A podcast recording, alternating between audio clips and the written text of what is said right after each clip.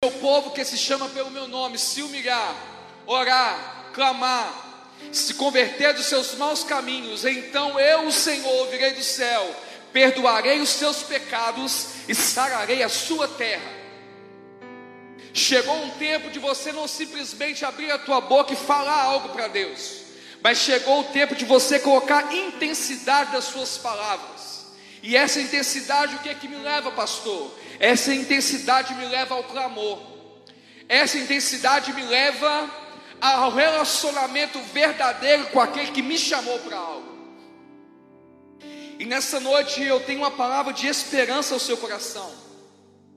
Eu perguntei a Deus o que eu ia falar e Deus ele não me disse o que eu ia falar. Mas quando eu cheguei neste lugar, Deus falou assim: Eu tenho uma palavra de esperança para essas pessoas. Eu tenho uma palavra de esperança para o meu povo. Eu tenho uma palavra de esperança para um povo que clama por mim. E nessa noite, querido, eu quero falar algo de Deus para você, onde você está aí. Deus, Ele chegou com uma palavra de esperança para você nessa noite. Deus chegou com uma palavra de esperança no teu carro agora. Deus chegou com uma palavra de esperança no seu quarto.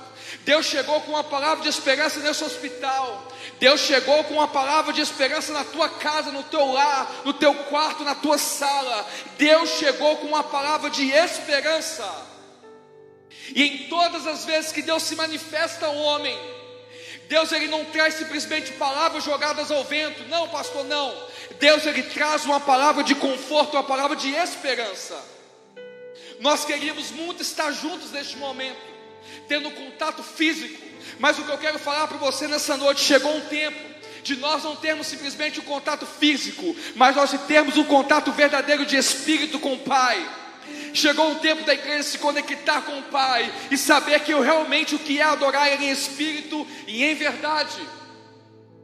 E eu quero convidar você a abrir a tua Bíblia com, comigo em Jó. Aleluias. Jó capítulo 14, a partir do versículo 7. Jó capítulo 14, versículo 7.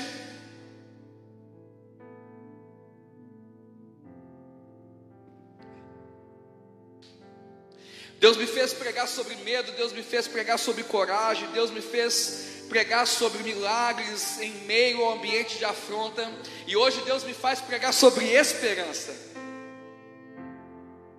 Eu vejo uma escada aí, eu vejo uma escada que cada um se encaixa em um momento das nossas vidas esse tempo, e não tem nada melhor do que falar sobre Jó nessa noite. Mas nós vamos navegar pela Bíblia. E a palavra de Deus diz assim, Jó capítulo 14, a partir do versículo 7 ao versículo 9, diz assim: Porque há esperança para a árvore, que se for cortada, ainda torne a brotar, e que não cesse os seus renovos. Ainda que envelheça a sua raiz na terra, e morra o seu tronco no pó, Contudo, ao cheiro das águas brotará, e lançará ramos, como uma planta nova.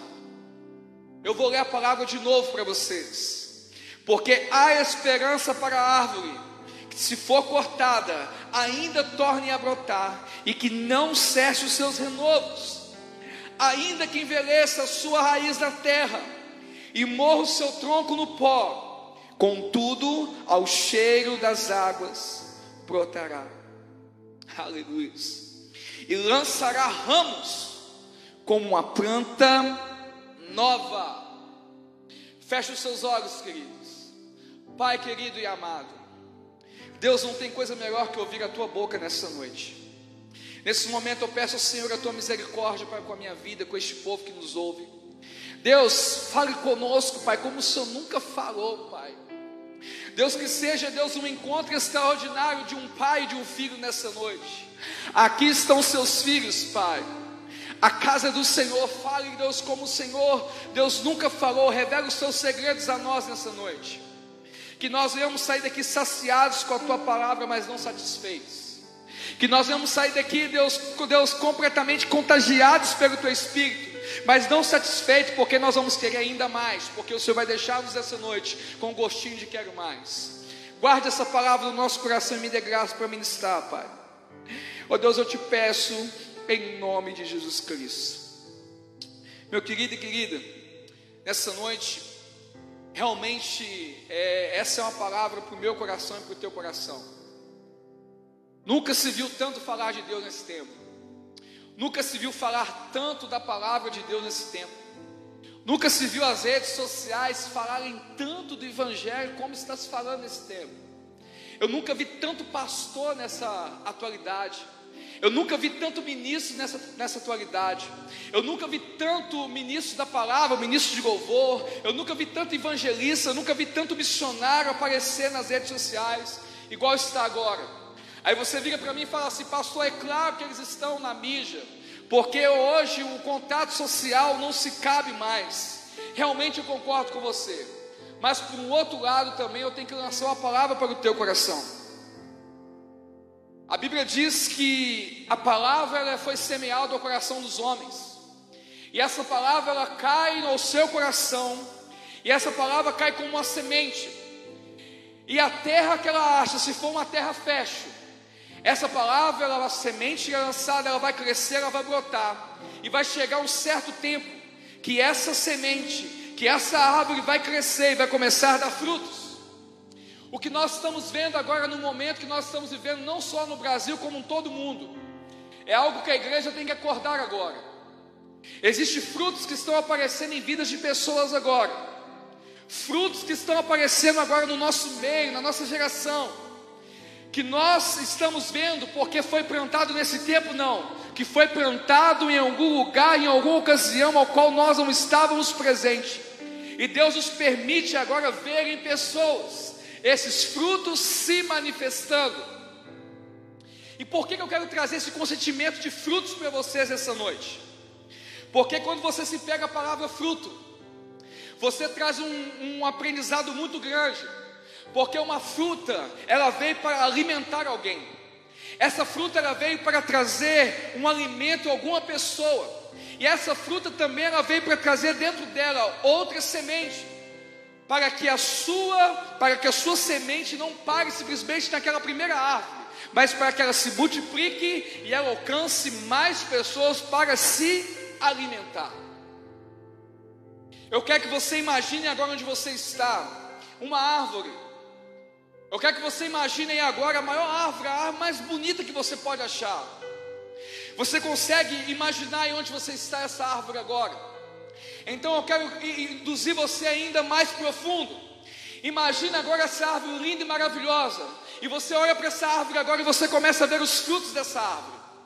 Você começa a ver os frutos, você olha e fala assim: cara, que árvore boa, que árvore linda, que árvore maravilhosa. E você chega perto dessa árvore e você pega essa árvore e você chega perto dela e colhe um fruto. E na sua mão agora existe um fruto maravilhoso. Preste atenção. Navegue comigo nessa mensagem. Preste atenção em cada detalhe. E você pega esse fruto agora e coloca nas suas mãos. E você fala assim: peraí, esse fruto ele está nas minhas mãos, mas ele serve para quê? Imagine que você está agora com muita fome. Você está agora, sei lá, algumas horas sem comer. E o único fruto, a única coisa que você pode se alimentar agora é essa fruta que está nas suas mãos. Eu te pergunto agora: você pode comer esse fruto ou não? Você pode se alimentar desse fruto ou não? Eu tenho certeza que no seu consentimento agora você vai falar assim, pastor, eu posso me alimentar. E eu te pergunto hoje, o que, você está esperando então para comer desse fruto? E você pega esse fruto agora e começa a comer esse fruto. Só que no meio desses frutos que você está se alimentando agora, existem sementes. E a semente ela não serve para você comer. Essa semente serve para você o quê? Plantar. Essa semente serve você para quê? Para lançar em uma terra. Então nessa noite, lendo esse texto, eu quero trazer para você um consentimento hoje do que é ser um fruto. Eu quero trazer para você um consentimento hoje do que é ser uma árvore. E eu quero trazer para você hoje também um consentimento do que é ser, aleluias. Pastor, ser o que? Ser igreja. Ser igreja nesse tempo. Porque o que nós acabamos de ler é porque há esperança para a árvore, que se for cortada, ainda torne a brotar, e que não cesse os seus frutos, ainda que envelheça a sua raiz na terra e morra o seu tronco no pó. Contudo, ao cheiro das águas brotará e lançará ramos como uma planta nova. Se você pegar hoje a palavra esperança, você vai ver que a palavra esperança é uma realidade em nossas vidas, em todos os dias, em todas as áreas da nossa vida, em todos os momentos. E aqui nós vemos um cara chamado Jó. Eu tenho certeza que todo crente, ele conhece a história de Jó. Mas ele conhece a história de Jó do capítulo 1 ao capítulo 2 e conhece a história de Jó do capítulo 42, quando o Senhor restitui Jó tudo aquilo que ele perdeu. Mas ninguém conhece a história de Jó, do capítulo 3 ao capítulo 41.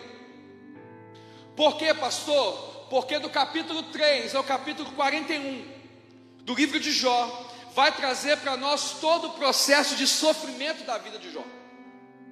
Só que quando nós pegamos o capítulo 14, quando Jó expressa essas palavras, Jó ele só pôde chegar nesse consentimento de árvore esse consentimento de uma árvore cortada, porque Jó ele se colocou no lugar de uma árvore. E Jó ele se colocou no lugar de uma árvore que você acabou de imaginar agora onde você estava. Uma árvore que deu muito fruto, uma árvore vistosa, uma árvore que tinha sucesso, uma árvore que todo mundo queria chegar perto e todo mundo queria se alimentar dos seus frutos e sabia que não simplesmente os frutos eram bons, mas que a semente também era para se lançar numa terra. Essa árvore Jó se colocou nesse ambiente, se colocou, pastor, colocou. E aqui nós vemos Jó trazendo um consentimento não de uma árvore vistosa, não de uma árvore que realmente é uma árvore que era boa em seus frutos, não, mas ao contrário, uma árvore que ao ser cortada, ainda assim, ela ainda tem solução. Mas por que que Jó traz esse consentimento? E a, o versículo começa falando assim: há esperança. Eu pergunto para você hoje, se eu te perguntar hoje qual que é o significado da palavra esperança, se eu te perguntar onde você está agora, qual que é o significado da palavra esperança, talvez você vai me definir assim, pastor, esperança para mim é algo que eu acredito que pode acontecer. Esperança para mim é a minha fé não morrer, eu saber que amanhã algo novo pode acontecer. É algo para mim que amanhã o coronavírus pode acabar. Talvez esperança para você hoje seja essas palavras. Mas o que eu quero mostrar para você hoje é que a palavra esperança ela tem um consentimento, ela tem um significado muito mais forte. Que você só pode saber o significado da palavra esperança quando você está no seu momento mais difícil da tua vida. Quando você está no seu momento mais difícil da tua história, ao qual as pessoas olham para você, ao qual você olha para você e fala assim: Eu não tenho mais solução. Eu não tenho mais solução para minha casa, eu não tenho mais solução nisso, eu não tenho mais solução naquilo. São nesses momentos que você entende a realidade do que é a palavra esperança. É, pastor, sim, porque a Bíblia diz que Jó é um homem temente a Deus, Jó é um homem reto, íntegro, e foi o Senhor que chamou Satanás e disse: Satanás, olha, observaste o meu servo Jó, homem íntegro, homem fiel homem temente a mim. Ele não desvia o seu olhar, ele é um homem temente. E Deus, e todo mundo conhece a história que Deus permite Satanás tocar nas coisas de Jó. Jó perde tudo. E Satanás falou assim: Pega, é muito fácil, Senhor. Ele perdeu tudo, agora deixa eu tocar nele. Porque eu tocando nele, eu quero ver realmente se ele não blasfema com, com o Senhor, contra o Senhor. E o Senhor permite Satanás tocar na carne de Jó. Mas disse para Satanás o seguinte: a vida me pertence. A vida me pertence. E Satanás ele não dá intervalo de muito tempo. Satanás ele entra e ele entra com os dois pés e ele coloca tumor dos pés à cabeça de Jó. Um homem íntegro e um homem fiel ao Senhor. Um homem íntegro e um homem fiel ao Senhor. Pastor, por que você está falando tanto essas palavras? Porque eu estou falando para você também hoje, e quero que você faça uma comparação quando eu falar de Jó. Eu quero que você imagine uma árvore linda, uma árvore boa, uma árvore que dê muitos frutos. Quando eu falar sobre Jó, eu quero que você imagine na tua vida e agora. Jó era um homem temente, era um homem que dava bons frutos, e o próprio Deus ele reconhecia isso. E olha para você ver que profundo isso. Os frutos de Jó chamavam não simplesmente a atenção de Deus, mas chamavam também a atenção de quem? De Satanás. Uma árvore vistosa. Eu quero que você pegue isso e anote onde você está aí. Uma árvore de bons frutos, ela não simplesmente chama a atenção só de pessoas que querem fazer o bem, mas uma árvore também vistosa também chama a atenção de pessoas que querem fazer o mal. Uma árvore vistosa, ela chama a atenção de pessoas que querem comer o seu fruto. Mas uma árvore vistosa também chama a atenção de pessoas que, além de comer o fruto, querem quebrar os seus galhos. Uma árvore vistosa traz também para as pessoas que chegam perto, um consentimento seguinte: olha, o fruto é bom, mas se eu cortar ela também pode morrer. Eu não quero que você nessa noite imagine essa árvore de qualquer jeito. Eu quero que você se coloque agora no lugar de Jó. Você é essa árvore. Você é essa árvore linda plantada, porque foi o Senhor que lançou a sua semente. Mas como na vida de Jó, um dia Satanás ele tocou, Satanás tirou tudo. Mas nós hoje, quando lemos a história de Jó, quando nós lemos a história de Jó hoje, é fantástico que eu e você temos a leitura disso. Sabemos que Deus permitiu, mas Jó ele não sabia. Jó não sabia que era Deus que estava permitindo. Não, pastor, não. É por isso que no livro de Jó, você pode pegar em toda a Bíblia, mas o livro que mais tem a palavra porquê é no livro de Jó. Porque Jó ele não sabia o que estava acontecendo, porque Jó vinha de uma família que guardava os mandamentos. Jó vinha de uma, de uma família boa. Jó vinha de uma família temente ao Senhor. Jó era tão temente que ele não oferecia sacrifício simplesmente pelo pecado dele. Jó oferecia também sacrifício pelos pecados do seu filho. Eu te pergunto, Jó era sim uma pessoa boa? Era. Mas chegou num tempo da vida de Jó que Jó viu tudo se desmoronando. Jó viu tudo se acabando. Jó viu tudo parando. Jó falou assim: peraí, eu estou no meu melhor momento de vida e de repente eu estou doente. Mas uma coisa nós podemos ver na história de Jó. Jó nunca negou, e Jó nunca jogou a sua culpa no Senhor. Não, não passou, não. E você vai pegando nos capítulos e você vai lendo, em cada decorrer, a partir do capítulo 3, aparecem os amigos de Jó. E os amigos de Jó, eles tentam achar o porquê que Jó está passando por aquilo. E se levanta um amigo e fala assim: Peraí, ei Jó, eu estou achando que você pecou, cara. Você está assim porque você pecou. Ei Jó, se levanta outro amigo e fala assim: Olha Jó, você está assim porque além de você pecar, também os seus antepassados devem ter pecado, Jó. Jó fez alguma coisa de ruim. Por isso você não está tendo sucesso perante o Senhor. Naquele tempo era comum, queridos, para você que não sabe, uma pessoa que parecia com uma enfermidade naquele tempo, uma pessoa que parecia com algo que era incurável naquele tempo, as pessoas, tudo, a cultura daquele tempo falava que aquela pessoa estava com uma vida o que é de pecado, uma vida errada. Por isso a sociedade olhava para ele não como um doente, mas como uma pessoa que estava totalmente afastado de Deus. Era uma pessoa que naquele tempo ele se levantava e as pessoas olhavam para ele e falavam assim: peraí, você não é simplesmente doente, você é uma pessoa que Deus já abandonou, por isso ele mandou sobre você a doença. Entenda nessa noite o momento que Jó estava vivendo, a dificuldade que Jó estava vivendo. Só que eu preciso falar para vocês a dificuldade de Jó, para vocês entenderem o porquê que Jó chega no capítulo 14 e diz todas essas palavras. E Jó ali se depara com seus amigos.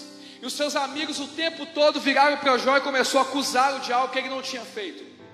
E Jó estava o tempo todo calado. Jó ele não ouvia uma só palavra. Jó estava ali no seu ápice. E Jó pegou ali as suas telhas, seus cacos de telha. E a Bíblia diz que Jó ele pegava ali e começava a raspar as suas feridas.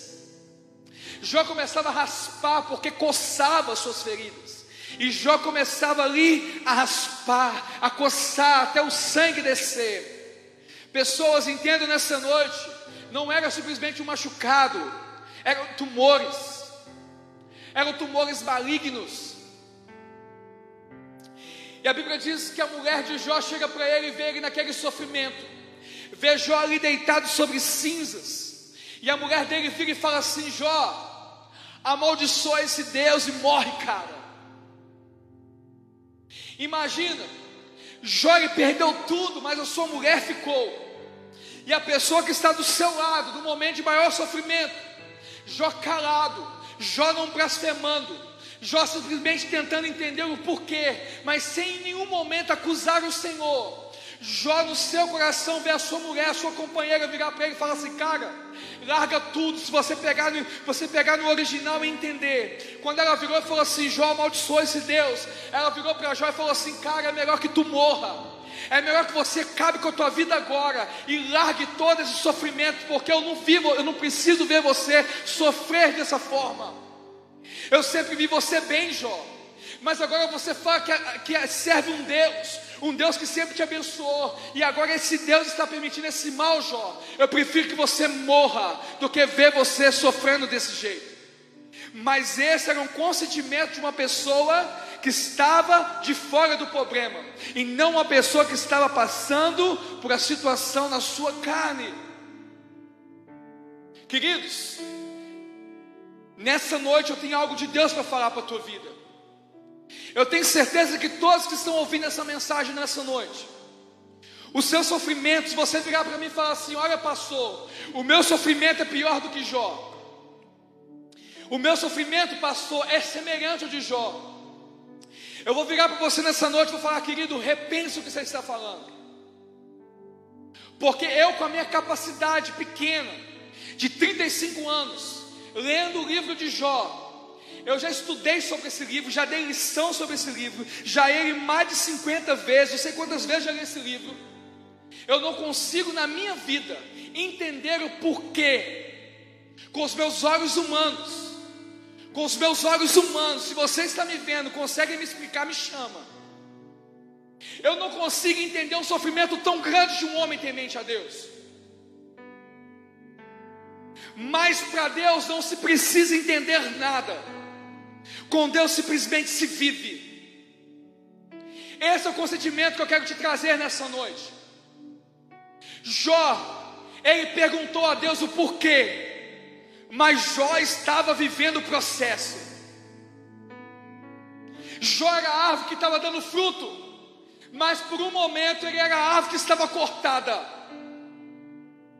Jó, por um momento, era a árvore que todo mundo queria estar perto da sua sombra e se alimentando dos seus frutos, mas por um momento ele virou uma árvore que estava caída, uma árvore que estava debilitada, uma árvore que precisava de socorro, uma árvore que precisava de alguém que cuidasse dela, alguém que se levantasse dela, alguém que acreditasse nas suas sementes. E é por isso que no capítulo 14 ele traz e diz assim: Olha, há esperança para a árvore mas o consentimento de Jó aqui era assim: há esperança para mim. Eu não sei se você pegou aonde eu queria chegar com vocês essa noite. Mas o consentimento aqui que Jó traz, ele vira e fala assim: no seu momento de dificuldade, porque Jó, quando fala isso, Jó não estava no seu momento mais lindo da sua vida, Jó não tinha os seus filhos mais, Jó não tinha os seus bens, Jó não tinha o seu gado, Jó não tinha mais nada, pastor, não, o que ele tinha eram os seus cacos, ele tinha cinza, ele tinha sua esposa, mas uma coisa Jó tinha no seu coração: Jó tinha um homem chamado Deus, ele tinha uma pessoa chamada Deus que cuidava dele nos mínimos detalhes, e Jó falou assim: peraí. Eu vivi o melhor momento da minha vida com o Senhor. Não vai ser no pior momento da minha vida que Ele vai me abandonar. Existe um porquê. E é por isso que o Senhor você vai ver que daqui para frente nós vamos ver algumas coisas. E você vai ver que Jó questiona Deus. Jó se levanta para falar com o Senhor. Bacana. Mas Deus em nenhum momento Deus ele responde Jó. Há esperança para a árvore. Nessa noite eu quero que você grave essas palavras. Talvez você está vendo essa, essa live nessa noite. Você está vendo esse, esse vídeo nessa noite. Então você está vendo hoje é, essa pregação, está vendo hoje esse culto. E para você nessa noite é mais um culto, é mais um dia. Mas nessa noite Deus está falando contigo assim: eu estou entrando com esperança para uma árvore não boa, mas uma árvore que já está cortada, uma árvore que está debilitada, uma árvore que ninguém acredita, uma árvore que muitos diriam que não daria fruto mais, mas eu, o Senhor, vou trazer a solução. Queridos, aqui é um consentimento de Jó. Jó falou assim: há esperança para a árvore. Jó falou assim: há esperança para mim. Uma coisa que eu quero falar de Deus para a tua vida. Pega isso porque é do céu para você e para mim. Jó ele precisou reconhecer que existia esperança para ele. Não foi Deus que disse para ele, foi ele que disse: peraí, há esperança para a árvore. Eu fico para você nessa noite, diante dessa palavra profética, que Deus ele espera da tua boca, Deus ele espera de você, Deus espera ouvir de você agora, orar nos teus olhos, mesmo que você esteja caído, mesmo que você esteja debilitado, mesmo que você esteja destruído, o que Deus ele quer para você hoje dizer é que você vire para ele e fale assim: Deus, eu acredito, eu tenho fé, tu és a minha esperança. Eu te pergunto hoje, querido, qual que é o tamanho do teu problema? Qual que é o tamanho da tua dificuldade? Para que o Senhor levantasse Davi no meio da geração, precisou ter um Golias no seu caminho. Para que Deus marcasse a história de Daniel, ele foi preciso ser lançado dentro de uma cova. Para que Deus marcasse a história de três jovens, Sadraque, Mesaque e Abidnego, foi preciso ter uma fornalha de fogo ardente. Para que Deus marcasse a história de José, foi preciso ele ficar cativo no Egito. Para que Deus marcasse a história de Moisés, foi preciso ter Faraó no seu caminho. O que eu quero falar com você nessa noite que todo ser humano vai passar pelo processo da palavra chamada esperança. Porque a palavra esperança é uma palavra gerada pelo próprio Deus no coração do ser humano, não em momentos bons, mas no momento de maior dificuldade dele. No momento em qual as pessoas olham e falam assim, não tem solução, aí eu viro e falo assim, porque há esperança para a árvore que, se for cortada, ainda torne a brotar. Me explica uma coisa, querido. Me explica uma coisa. Pega uma árvore. Pega uma árvore e corte ela. Joga o seu tronco no chão. Qual que é a possibilidade dessa árvore brotar novamente? Qual é? A ciência diz, só para você entender, que é muito menos do que 1%. Porque quando você liga, quando você desliga o tronco das suas raízes, é morte. Quando você corta uma árvore, você pensa logo no que o benefício do tronco ele pode gerar. E por que, que eu estou falando isso com você nessa noite? A Bíblia diz em João capítulo 15: Jesus ele disse: Eu sou a videira verdadeira e vós sois os ramos.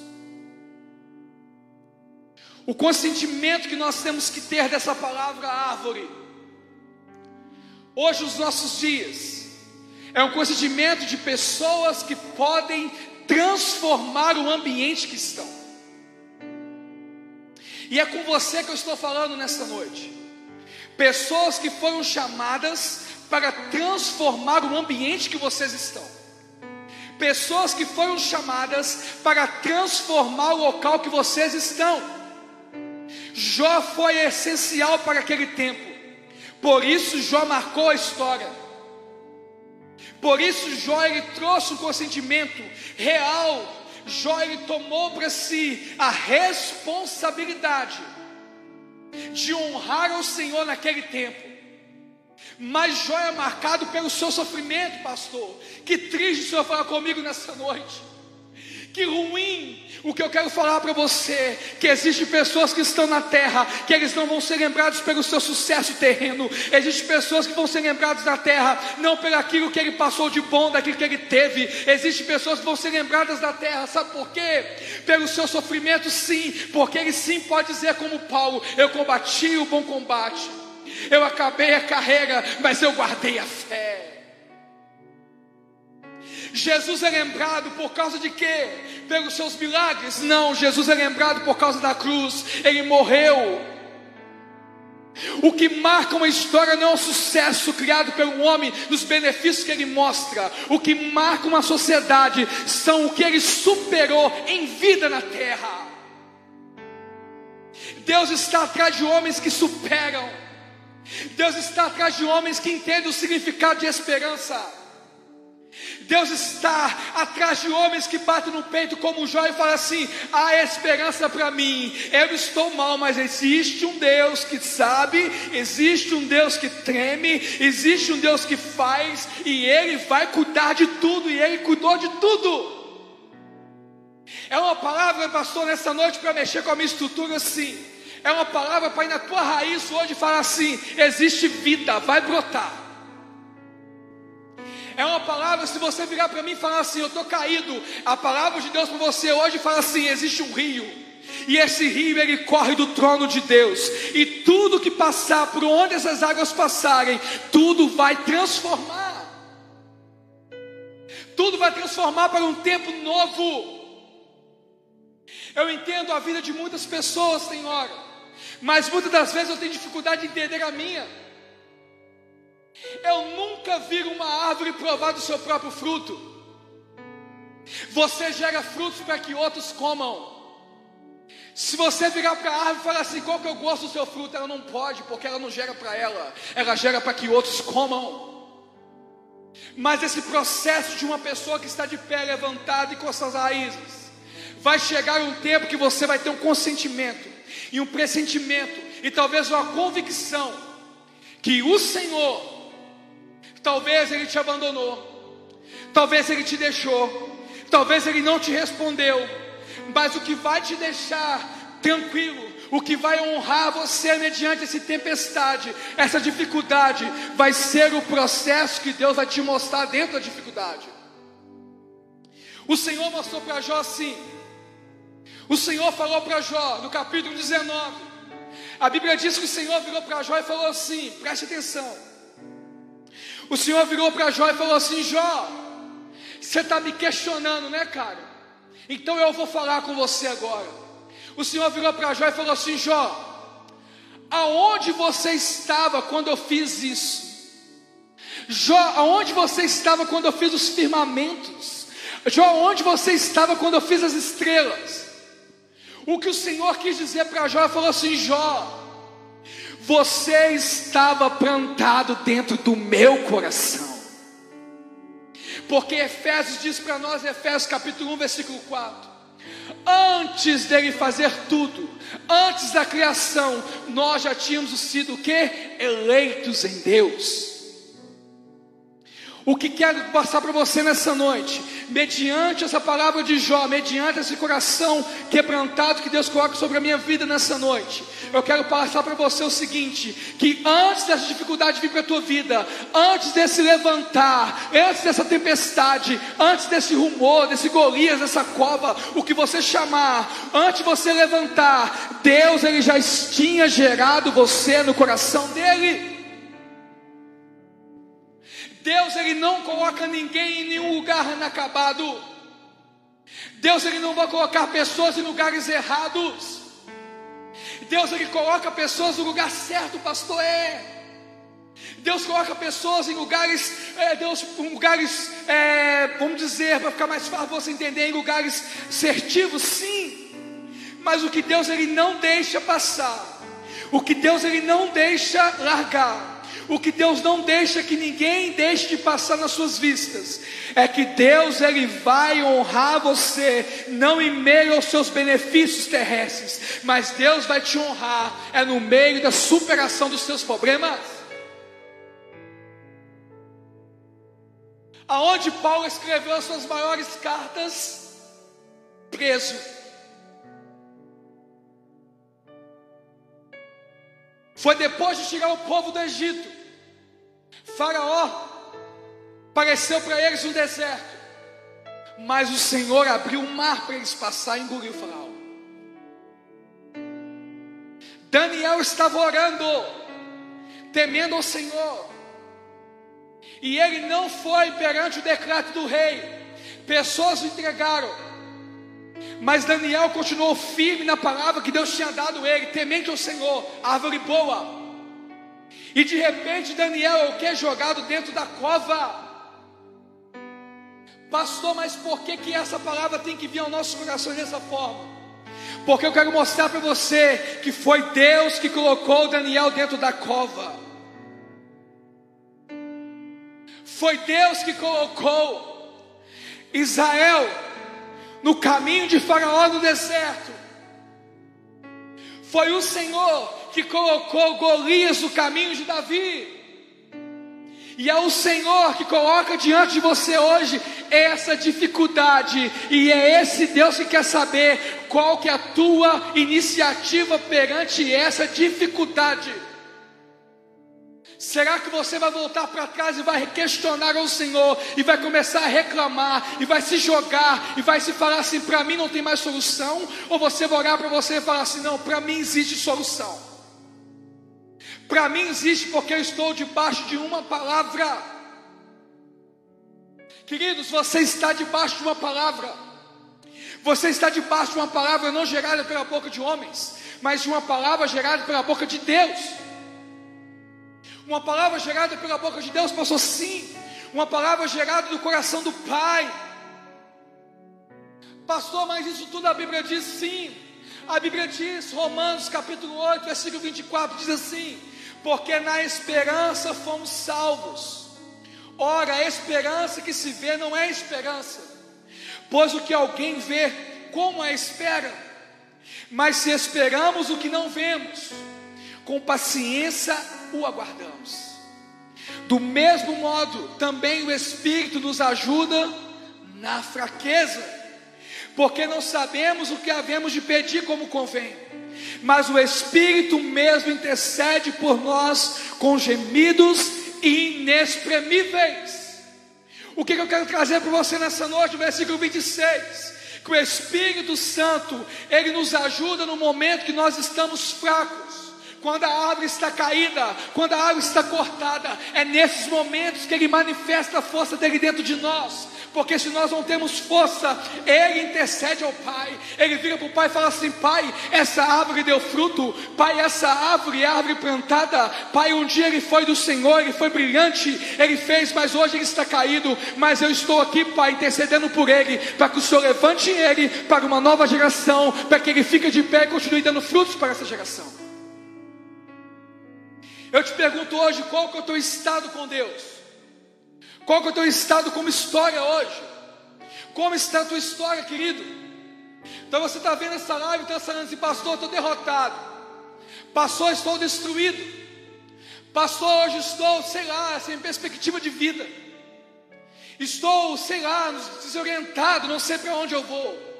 Eu quero te falar hoje, só existe um caminho que você pode seguir. Só existe uma direção. E essa direção chama-se Jesus. Ele é o nosso alvo, é o nosso alvo. Mas por que, que o Senhor fala tanto de esperança? Porque você só se vê o tamanho da, da preciosa palavra esperança quando você entende Romanos capítulo 5, do versículo 3.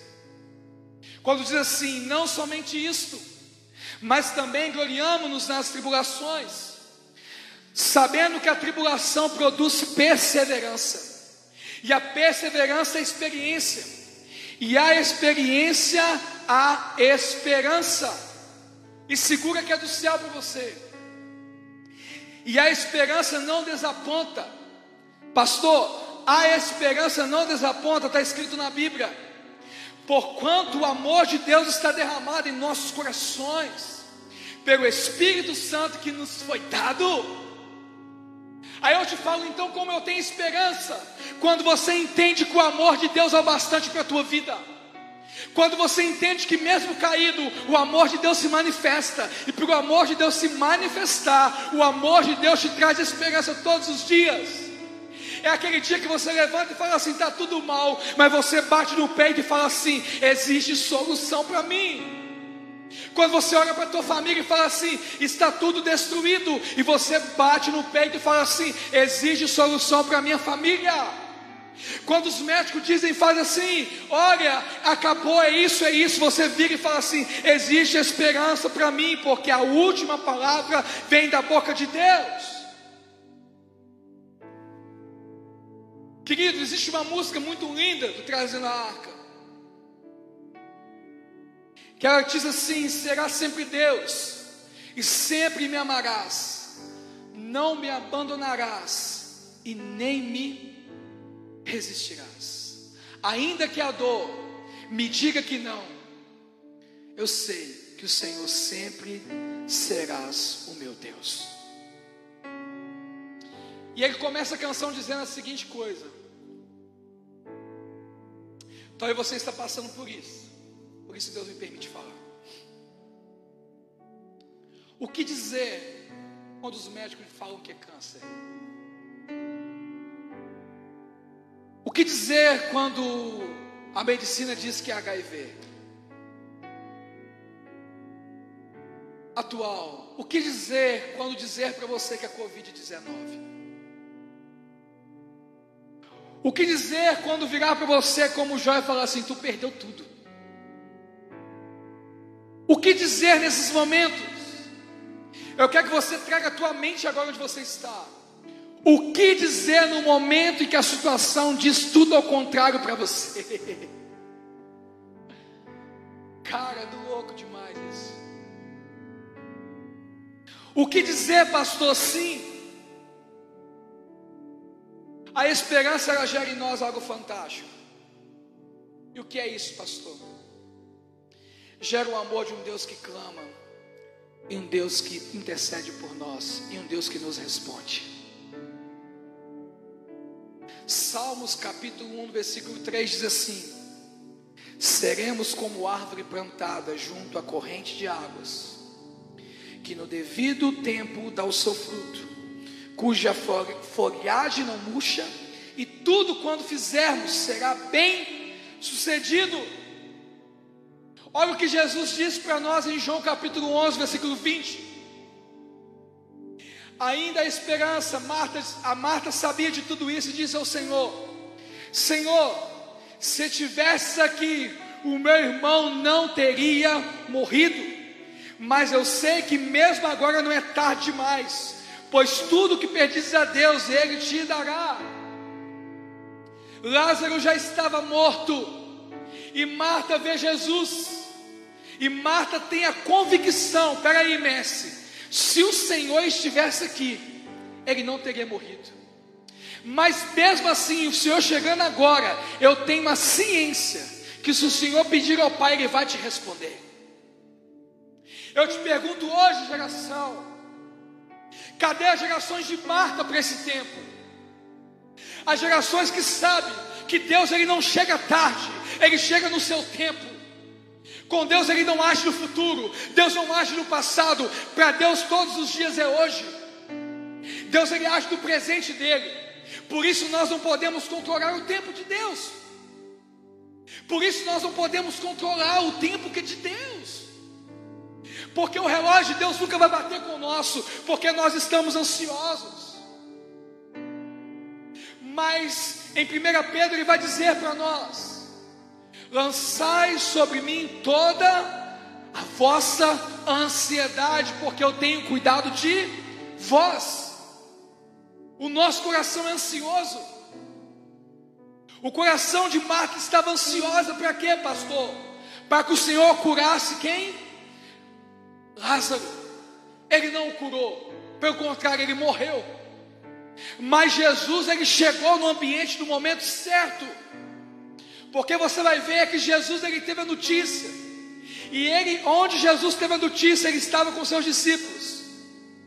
Jesus ficou ainda quantos dias? Dois dias. Jesus esperou. E Jesus disse: Lázaro dorme. Talvez o que falta para você entender hoje que a tua dificuldade para Deus simplesmente é o que? Um pretexto para ele manifestar a glória dele na sua vida. Deus quer manifestar a glória dele na tua vida, na tua história. Desde que você tenha o consentimento que Jó teve, há esperança para mim. Eu quero profetizar sobre a tua vida hoje, querido. Há esperança de Deus para a tua, tua salvação. Há esperança de Deus para a tua vida. Há esperança de Deus para o teu problema. Há esperança de Deus para a tua, para a tua família. Há a solução de Deus para tudo, pastor. Há. Desde que você reconheça que Deus, Ele é a tua solução. E o salmista, no Salmo 46, no versículo 10, ele diz assim: Aleluia. Aquietai-vos e sabeis que eu sou Deus. O que Deus fala contigo nessa noite, no momento de dificuldade, no momento de dor, no momento que perdeu tudo, é: aquietai-vos e sabeis que eu sou Deus. Aquietai-vos e sabei que eu sou Deus. Pastor, me ajuda. Eu preciso gravar essa palavra no meu coração e não consigo porque a dor está grande.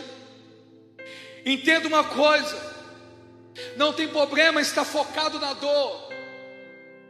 Você não pode concordar em sentir a dor. Você não precisa querer se libertar e não ter uma, uma eficiência nesse estágio, porque você não vai conseguir se libertar da tua própria vontade. Você vai se libertar mediante uma palavra que vem da boca de Deus. Porque Jó, lá no capítulo 42, ele vira e diz: Eu sei de uma coisa, eu quero ler para você aqui com as palavras corretas. Jó capítulo 42. Alabaxara bacana. No versículo 1 e no versículo 2. Diz assim: Pensei eu que tudo podes, e que nenhum dos seus propósitos pode ser impedido. Vou ler para você mais uma vez. Pensei eu que tudo podes e que nenhum dos teus propósitos pode ser impedido. Por que, que Jó chega nesse concedimento e ele diz isso ao Senhor? Sabe por quê? Porque Jó conseguiu enxergar o Senhor no meio de todas as dificuldades que ele estava passando. Por isso ele viu que não estava sozinho. Não estava sozinho, pastor, não. Assim como Daniel também não estava dentro da cova. Assim como Davi também não estava sozinho perante Golias. Assim também como Sadraque, Mesaque e Abidinego não estavam sozinhos dentro da fornalha. Não, não. Todos esses homens conseguiram enxergar dentro da dificuldade que existia um Deus que estava com eles. Mas por causa de quê? Porque eles aprenderam o verdadeiro significado da palavra esperança. Talvez o que te falta hoje é entender e parar de se preocupar com tantas acusações, com tantos deslizes, com tantos é, é, eus, com tantos, sei lá, tantas desculpas. Talvez o que falta para você hoje é saber: tem um Deus que está querendo se revelar para mim no meio dessa dificuldade, e o que Ele quer é que eu entenda a palavra esperança. Então hoje chegou o teu dia, chegou a tua solução hoje. Assim como Jesus chegou no tempo dele dentro da casa de Marta e de Maria e disse para Lázaro: Lázaro, sai para fora. Eu te falo hoje para a tua vida. Hoje o Senhor vira para você e diz assim: sai para fora. Vem, eu quero ressuscitar aquilo que estava morto na tua vida. Eu quero trazer para você aquilo que era bom, aquilo que te trazia prazer. Eu quero ressuscitar para você aquilo que trazia para você esperança. Não acabou para você, querido, só começou. Não acabou para você, pelo contrário, só intensificou a tua vitória. Deus é Deus, e se Ele fizer é Deus, se Ele não fizer, continua Deus. Mas entender essa frase é a maior dificuldade da humanidade. É, pastor, é. Hoje eu vi uma pessoa dizendo, falou assim, no Brasil se morreram mais de 8 mil pessoas. E as pessoas não estão se preocupando. Eu vi uma pessoa dizendo isso hoje, em rede nacional. E eu virei para mim no meu coração e olhei dentro dos olhos daquele cara falando. E no meu coração veio assim: será que ele que está falando? Realmente ele está entendendo as palavras que ele está dizendo? Porque você acusar uma geração que ela não está se preocupando com o outro, é muito forte, porque nenhum ser humano tem a capacidade de se colocar no lugar do outro. Nenhum ser humano tem a capacidade de sentir a dor do outro. Nenhuma atividade terrena é conduzida por duas pessoas com o mesmo objetivo. Se eu pedir você para levar essa caixa, o peso de uma pessoa pegar e a outra pessoa pegar não vai ser o mesmo para ambas. Uma vai achar mais pesado que a outra. Talvez para a humanidade uma pessoa morrer é o fim, mas talvez para uma pessoa a humanidade toda morrer não tem significado nenhum. Mas uma coisa que eu quero falar isso para você: isso são pensamentos gerados por homem. Para Deus só existe um pensamento: o cuidado por cada ser humano da face da terra. Ele não abre mão de ninguém. Ele não quer saber a tua cor. Ele não quer saber a tua classe social. Ele não quer saber os teus bens aquisitivos. Ele não quer saber nada, não, pastor. Pelo contrário, ele quer saber o que você está precisando, qual é a tua dificuldade e se, se realmente você está de pé dando frutos. Porque nessa noite é claro a palavra dele para a minha vida. Se há esperança no teu coração, hoje ele entra na tua causa e faz você florescer novamente. Eu te pergunto hoje qual é o tamanho da tua dificuldade. Qual que é o tamanho da tua dificuldade nessa noite? Pastor, eu não sei o tamanho da minha dificuldade. Mas uma coisa eu quero falar mediante uma palavra que veio do céu, Salmo 146, versículo 5, estou terminando. Que as nações escutem essa palavra nessa noite. Que o Brasil escute essa palavra. Que aonde esse vídeo chegasse, as pessoas entendam essa palavra nessa noite. Salmo 146, versículo 5 diz assim: Como é feliz aquele cujo auxílio é o Deus de Jacó, e cuja esperança está no Senhor, no seu Deus. Há esperança para esse tempo, e a nossa esperança não vem de homens, vem de Deus. A nossa esperança não vem de vacinas, a nossa esperança vem de Deus. Que Deus da esperança os encham de toda alegria e paz, por sua confiança nele, para que vocês transbordem de esperança pelo poder do Espírito Santo. Romanos capítulo 15, versículo 13. E eu encerro em Tito capítulo 3, versículo 7, que diz assim: Ele o fez a fim de que, justificados por sua graça, nos tornemos seus herdeiros. Aleluia. Nos tornemos os seus herdeiros, tendo a esperança da vida eterna. Tendo a esperança da vida eterna. A maior esperança que o homem pode ter não se baseia no nosso mundo terrestre. A maior esperança que um homem pode ter se baseia na esperança que é gerada pela vida eterna. Eu te pergunto hoje, você que está vendo essa live, o Senhor te conquistou, eu não tenho dúvidas disso. O Senhor te chamou, não tenho dúvida disso. Te plantou te regou te fez crescer. E talvez você se encontre como Jó estava, do sentimento de cortado e caído.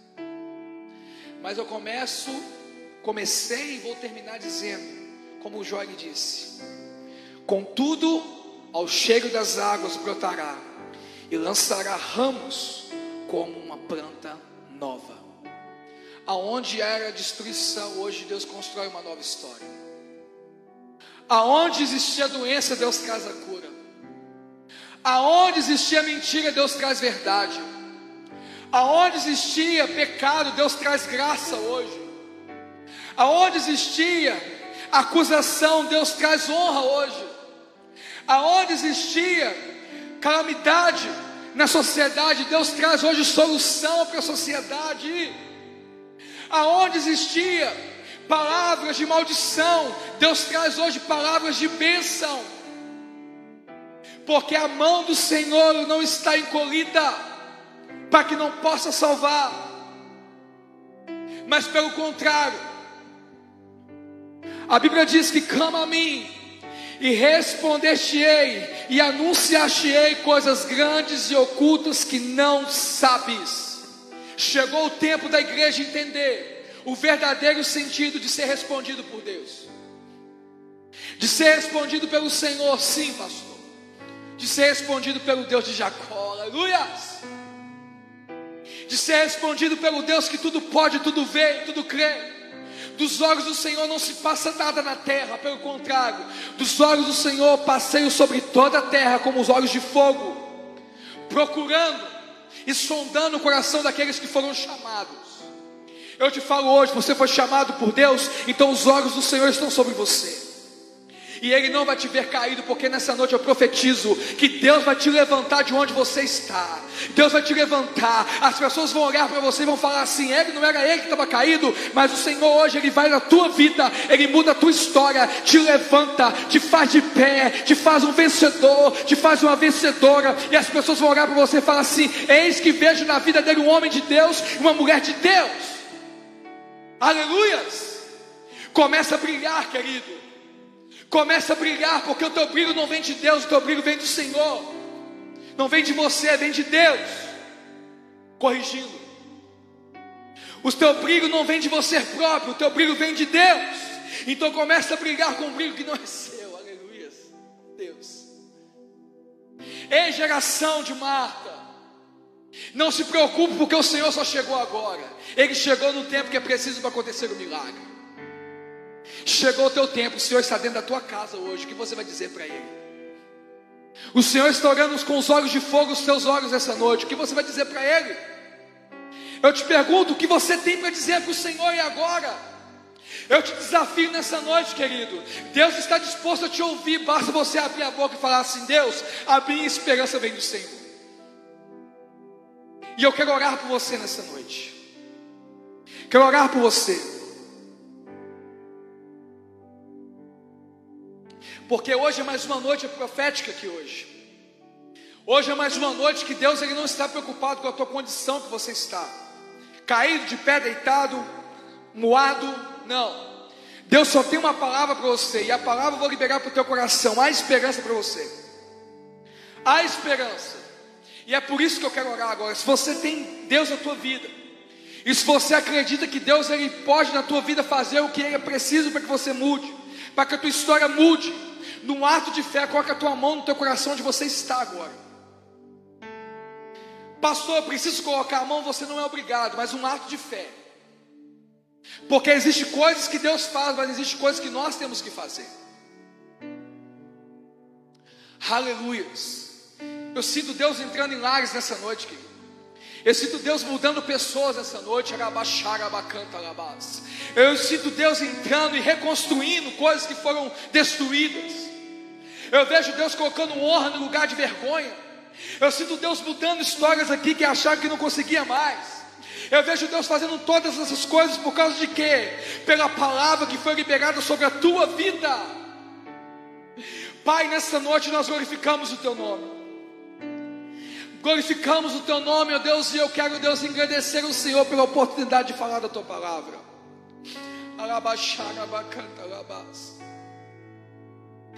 Ó Deus, nós clamamos ao Senhor como igreja, Pai.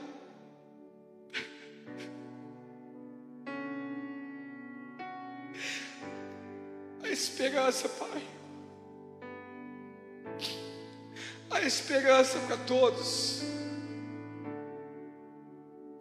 Mesmo que os dedos se apontem, mesmo que as pessoas tentam, Deus, ofuscar os nossos olhos, há esperança para essa geração, Pai. Ó oh, Deus, sabemos que nós vamos, temos, nós vamos ter, Deus, simplesmente coisa de esperança. Quando os nossos olhos forem abertos no meio da dificuldade, o que eu te peço nessa noite, Pai, entra com os teus olhos, Pai, e abre os nossos olhos no meio dessa dificuldade, para que nós venhamos saber que o Senhor é Deus na nossa vida. Alabaxarabacanta, alabás. Alabaxarabacanta, alabaxarabacanta, alabás.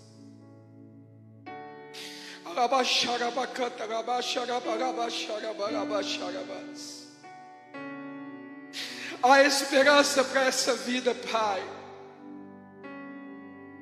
Aonde Deus abundou o pecado, superabundou a graça. Deus, olhe para esse coração nessa noite que me ouve. Essa pessoa, Pai, que está com o coração, Deus, disposto a mudanças. Deus faz o que está no teu coração para essa vida, mas não deixe ele envergonhado, ele envergonhado. Oh Pai, não deixe o teu povo envergonhado nesse tempo. Deixe esse povo de pé, Pai. Deixe o teu povo, Deus, criando frutos. Pai, deixe o teu povo, Pai, com sentimento de vitória, mesmo em mente de guerra. Oh Pai, nós sabemos que o Senhor é o nosso general. E por isso toda vitória já é dada, porque o Senhor vai na frente vencendo tudo. E o que eu te peço, ó Pai, assim como Efésios diz, ó Deus, que nós sabemos que a nossa luta não é contra Deus, contra carne nem sangue, mas sim contra principados e potestades. Que a tua igreja entenda que a guerra que ela travou não está aqui no mundo terreno, está no mundo espiritual.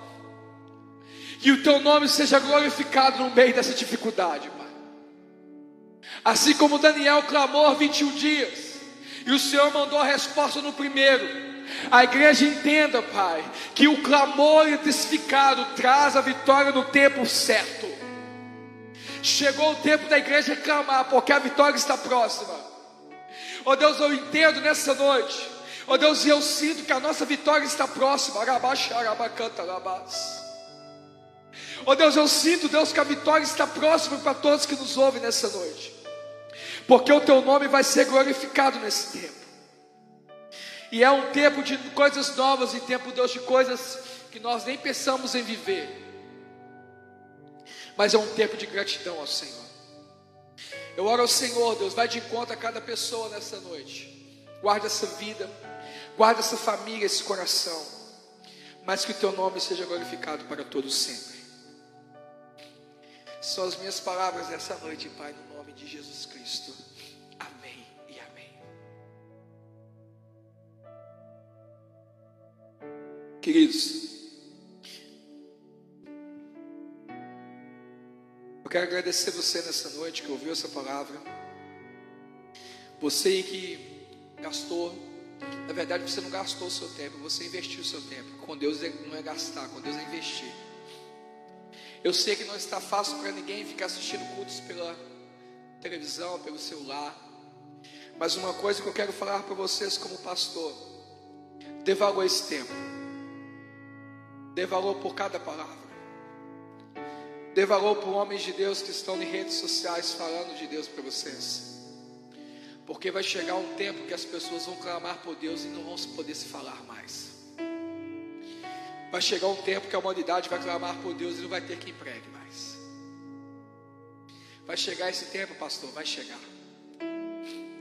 Mas a Bíblia diz que antes que esse tempo chegue, os santos e os salvos vão ser levados ao céu. Um corpo de glória, vão ser tirados da terra.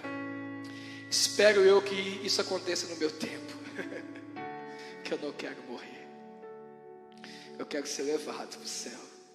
Tenho certeza que é a 100% das pessoas querem mesmo. Vai ser algo maravilhoso. Mas uma coisa eu te falo: todos os dias, quando nós acordamos, isso está mais perto. Aleluia. Todo dia, quando nós acordamos, isso está mais próximo. Esse é o sentimento que Deus está trazendo no nosso coração nesse tempo de pandemia, nesse tempo de isolamento. E eu quero já fazer um comunicado a todos vocês aqui. Nós teremos o nosso culto no sábado, às 19h30. E teremos o nosso culto de Santa Ceia também, vai ser online também, às 19h30 no domingo. Amém? Você que está aí me vendo, repasse isso para as pessoas. Nós vamos ter o nosso segunda ceia, vai ser online. Amém? Você que é da igreja, está me vendo e quiser retirar o seu cálice aqui na igreja, o seu pão, né? Nós vamos estar aqui de 13 até 17, até esses dias, até sexta-feira. Você pode retirar conosco aqui, se você quiser. Ou se você também não quiser, monte a sua ceia na sua casa mais linda do mundo. Prepare o banquete, porque o Pai vai sentar na mesa com você. E o detalhe é que não vai ser nenhum pastor que vai partir o pão, vai ser o próprio Deus que vai partir o pão para você comer. Esse é um sentimento que os discípulos tiveram em Emmaus. Os olhos deles só foram abertos quando o Pai sentou na mesa com eles, quando o Filho sentou na mesa, quando Jesus sentou na mesa, quando o Espírito sentou na mesa, porque todos são um. Então já vai o meu convite para vocês. Grave essa palavra no coração de vocês, porque antes de falar com vocês, falou comigo.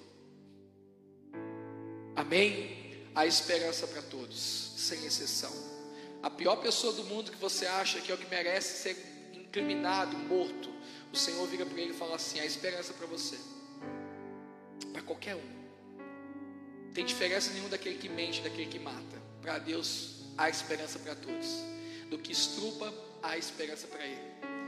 A sociedade julga todos, mas há esperança para todos. Esse é o evangelho que nós pregamos e esse é o evangelho que Jesus trouxe ao nosso coração e como igreja nós estamos dando continuidade. Amém? Agradeço você, feche os seus olhos, vamos orar, agradecendo ao Pai pelo escudo. Pai, glorificado seja o teu nome por essa noite. Glorificado seja o teu nome por essa mensagem. Obrigado por cada louvor. Obrigado pela vida de cada ministro. Obrigado pela vida, Deus, do André que está nos auxiliando na mídia. Obrigado, Deus, pela vida de todos, Deus, que, oh Deus, ouviram essa palavra nessa noite. Peço ao Senhor, oh Pai, traga ao nosso coração nessa noite o que o Senhor tem de mais precioso, o teu consolo, a tua palavra, é o que nos move, Pai, é o que nos move. Muito obrigado por tudo.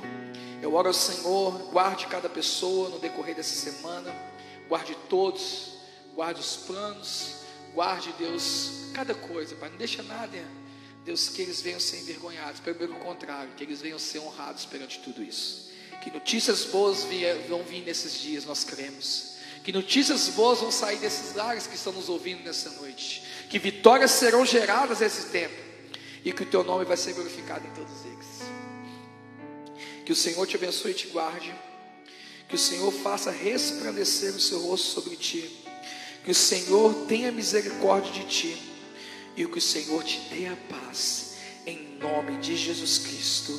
Amém e amém. Queridos, fiquem com Deus. Deus abençoe vocês e até sábado em nome de Jesus. Amém.